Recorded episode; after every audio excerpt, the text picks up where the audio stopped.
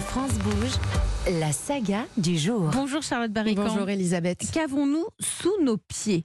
Vaste question et pour y répondre, en France, nous avons un organisme chargé d'y répondre. Il existe depuis 1959 et c'est le Bureau de recherche géologique et minière. Oui, surnommé le BRGM. À l'origine, ce sont plusieurs petits bureaux de recherche en région qui se sont réunis il y a 64 ans sous l'impulsion de l'État français. La raison est que le pays et ses industries ont besoin de ressources. Pour cela, on doit savoir ce que contiennent les sous-sols français, minéraux, énergie, métaux et surtout en quelle quantité.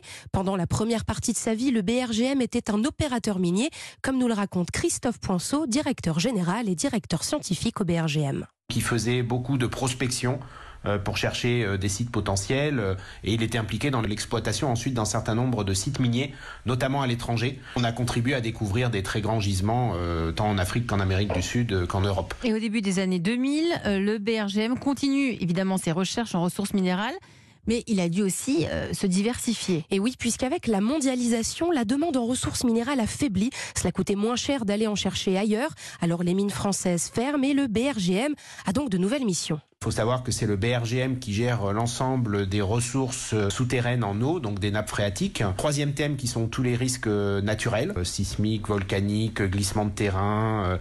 Et puis on a un quatrième grand axe, hein, tout ce qui est usage du sous-sol, en particulier pour la transition énergétique. Je pense à la géothermie, hein, sur lequel le gouvernement vient de lancer un grand plan national, mais aussi les infrastructures qu'on peut concevoir dans les espaces souterrains, que ce soit du stockage de gaz, du stockage de CO2, du stockage de déchets. En clair, on comprend bien, l'activité du BRGM est essentielle au fonctionnement de nos industries, par exemple, Charlotte. Mais oui, les industriels ne pourraient pas fonctionner sans les recherches du BRGM.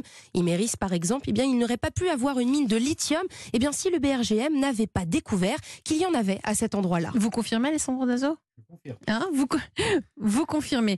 Euh, le BRGM, c'est un peu plus de 1000 collaborateurs, des géologues, des physiciens ou des cartographes. Charlotte, comment se déroulent les recherches concrètement dans eh le sol? Eh bien, d'abord, c'est un travail de terrain. Ces spécialistes du sol se rendent sur place pour réaliser des cartes en 3D montrant la profondeur des sols et leur contenu.